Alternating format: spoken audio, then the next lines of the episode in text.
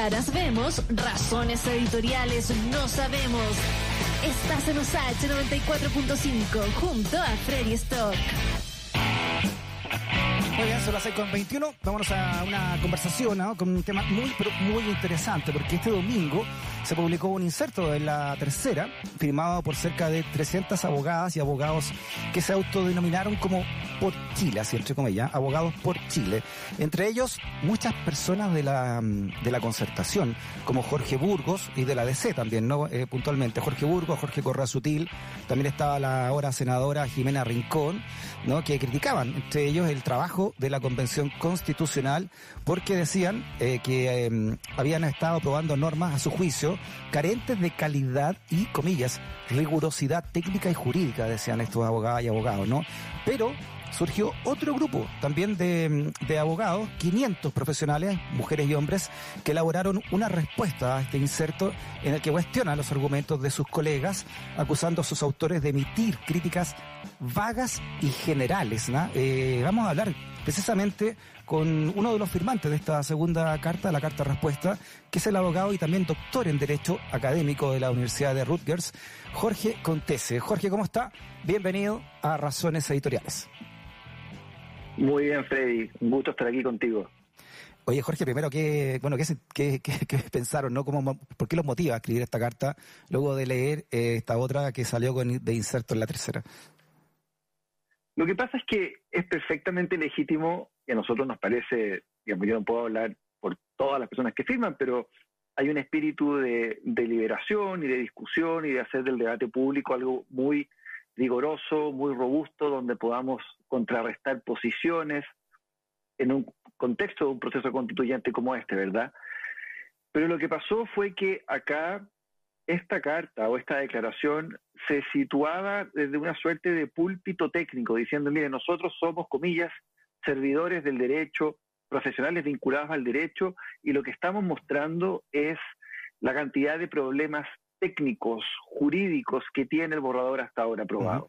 Y desde esa mirada entonces se planteaban todas estas críticas, y cuando uno las ve y las examina, y este es un juicio que comparten crecientemente, digamos, más de 500 personas, eh, más de 500 abogados y abogadas, y ese número sigue creciendo, que estas son críticas vagas, infundadas, que no son precisas, y que por lo tanto, bajo el mismo estándar que este grupo fijó, que es la rigurosidad técnica y jurídica, no lo satisfacen. Entonces la respuesta está motivada por eso, por explicar y poner a disposición de la ciudadanía para que el debate sea un debate informado, para que sea un debate transparente, que estas críticas en rigor no cumplen con el estándar de la rigurosidad porque no están bien justificadas, porque son generales, porque no especifican cuáles son los problemas realmente. Lo que más bien parece ser un problema, de, digámoslo así, de preferencia y de posición política, que es legítimo, pero que entonces creemos nosotros había que transparentarlo como tal. Los firmantes de, la, de esta carta de, de, de ustedes, Jorge, eh, están a, ¿Es solamente en contra de esta carta puntualmente por lo que dice? ¿O es también a favor de lo que se está haciendo y lo que se está escribiendo en la nueva Carta Fundamental? A ver, esta es una carta que lo que, lo que hace expresamente es, hacerse cargo de la declaración del inserto del fin de semana. Puede que haya gente que está a favor, digamos, que haya decidido aprobar, que no haya decidido aprobar, que, que quizás están evaluando, o sea, no hay ningún requisito salvo constatar de nuevo que las críticas que se han formulado no son críticas, digámoslo así, justas. Por lo tanto, no es que esto sea un grupo a favor de la prueba, más bien hay que entenderlo como un grupo de, personas, de profesionales del derecho, donde hay litigantes, académicas, académicos, exministras de Estado, eh, digamos, un variopinto grupo de juristas, que lo que entienden es que es un proceso virtuoso y que ese proceso virtuoso lo que hay que hacer, creemos nosotros, es acompañarlo, es decir, poner todo el esfuerzo que esté de nuestra parte para que sea un proceso que culmine de manera exitosa, es decir, que se respeten las garantías procedimentales y que por lo tanto el resultado al que se llegue, que va a ser la propuesta de texto, sea un resultado legítimo, sea justo, aun si hay normas específicas que puede que a uno no lo representen o que no le gustaría una, o que le gustaría una reacción distinta, es creo yo, el compromiso y la lealtad que hay con la integridad del proceso constituyente antes que el fondo de las normas propiamente tal. Y respecto de las críticas que se han hecho, un llamado de atención para que la ciudadanía se informe lo más posible porque es un proceso complejo y basta que alguien diga, oiga, yo soy abogado, tengo mucha experiencia y esto está mal, y entonces se genera esta sensación de lo que se está aprobando es terrible, o un mamarracho, como se escucha a veces, un disparate, eh, va a generar problemas de interpretación, o sea, todas cosas que si uno pone la pelota contra el piso, ustedes están hablando de fútbol recién, lo que uno se da cuenta es que hay acá juicios que son a nuestra, digamos, en nuestra opinión, a nuestro parecer, eh, completamente exagerados, mm. sino directamente incorrectos. Estamos hablando con Jorge Contesa, abogado y también doctor en Derecho en Razones Editoriales. Eh, hay una crítica en ese inserto, eh, déjame, déjame leértelo. Dice que advierten que eh, la independencia del Poder Judicial podría estar amenazada también, ¿no? Sí, pero no, no nombra ninguna, no, ninguna específico, ¿no? Pero dicen que la independencia es una de las cosas que se ha dicho o que estaría siendo amenazado el principio de igualdad ante la ley por esto de hacer tanto, tanto la justicia, hacerla distintiva, por ejemplo, para, para los, los, el pueblo originario. ¿Qué, ¿Qué, le parece a usted, Jorge, esa, esa observación? Déjame hacerte dos puntos ahí, Freddy, si me permite, que son muy buenos los puntos que estás poniendo. Primero, lo que tú leíste, valdría la pena leerlo exactamente como lo dicen, porque ni siquiera dicen acá hay normas que pueden, mm. porque podrían lesionar la independencia judicial. Uno puede tener esa discusión, yo creo que es bueno tenerla, sino que lo que dicen es que sean propuestas iniciativas que tienen como propósito, que buscan afectar la independencia del Poder Judicial, que es distinto. De nuevo, si estamos hablando desde el punto de vista de la rigurosidad técnica, no es lo mismo atribuirle a alguien que la intención que tiene es socavar la independencia judicial, a decir, una norma que usted puede estar aprobando con buenas intenciones va a tener como efecto no deseado afectar la independencia judicial. Acá en esta carta lo que dicen es lo primero, que son propuestas que buscan afectar la independencia judicial. Y a mí me parece eso eh, extremadamente temerario, mm. digamos, aventurar intenciones. Quedémonos con, con la mejor versión de, esa crítica. Está mal, está mal formulada, reconstruyámoslas de manera que sea lo más plausible posible, que es, se aprueban normas que afectan la independencia judicial. No es cierto. Se han propuesto normas a nivel, por ejemplo, de la Comisión de Sistema de Justicia, que efectivamente tenían, si no como intención, al menos como efecto, afectar la independencia judicial, que es uno de los principios más importantes de un Estado constitucional. Todas esas normas fueron rechazadas. Y lo que hay, como no se sabe cuál es la crítica, ¿verdad? Porque no la especifican, uno tiene que empezar a especular. Que de nuevo, desde el punto de vista de la rigurosidad técnica, eso no se hace.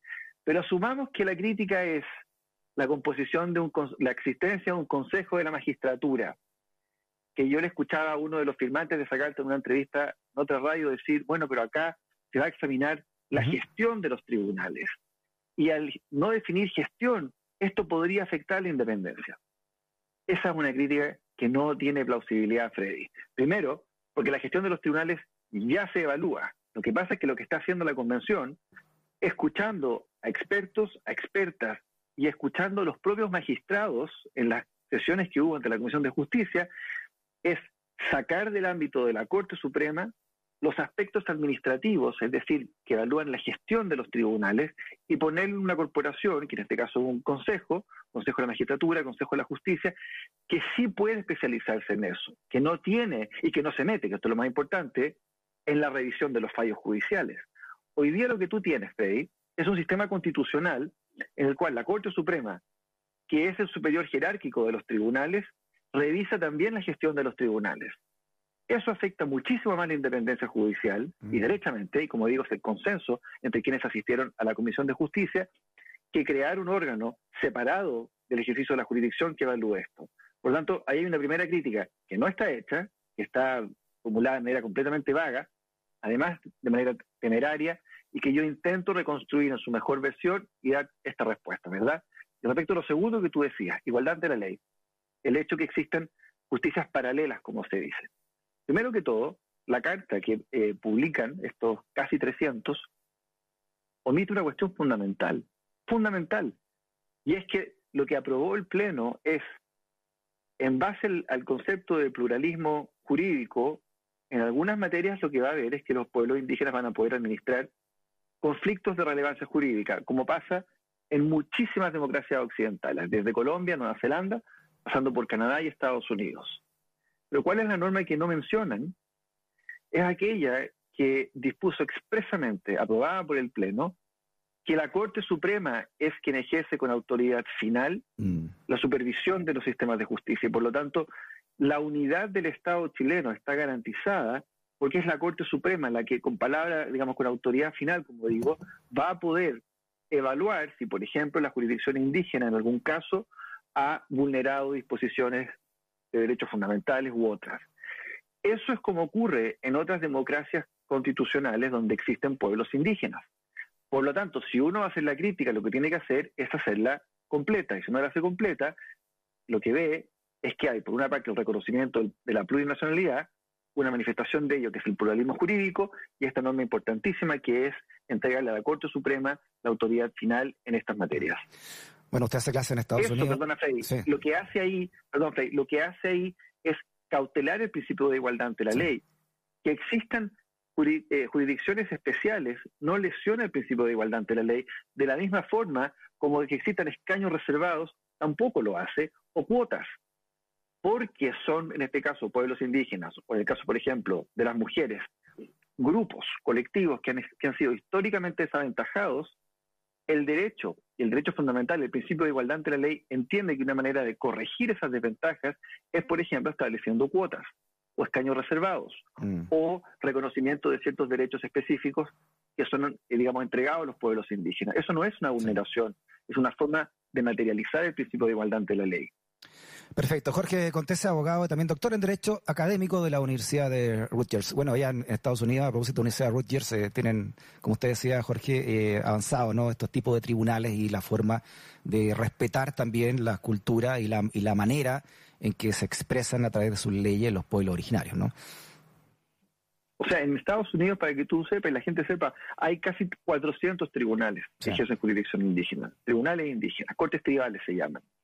Eh, hace dos años atrás la Corte Suprema, acá, que es una Corte Suprema conservadora, mm. con un juez nombrado por Trump, decretó nada menos que prácticamente la mitad de un estado, Oklahoma, para efectos de la jurisdicción indígena, es indígena.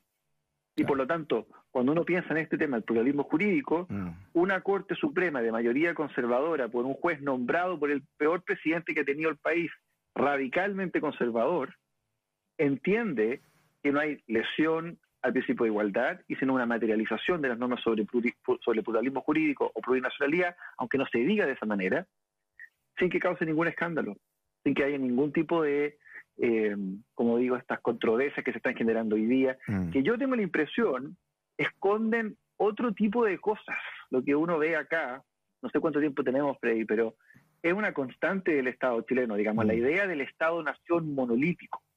¿Verdad? Que hay una, una perfecta identidad entre la nación chilena, única e indivisible, y el Estado, lo que hace este proceso constituyente, y si es exitoso la nueva constitución, es justamente pasar del modelo de Estado con una sola nación, que es un Estado forzado, porque mm. no hay una sola nación en Chile, a un Estado que es plurinacional. Es decir, que dentro de, un mismo, de una estructura estatal se entiende que habitan pueblos indígenas que son distintos, que no por eso dejan de tener pasaporte chileno, porque la integridad y la unidad del Estado se mantiene, pero se reconocen estos aspectos específicos, digamos, de tradición y de costumbre de los pueblos originarios.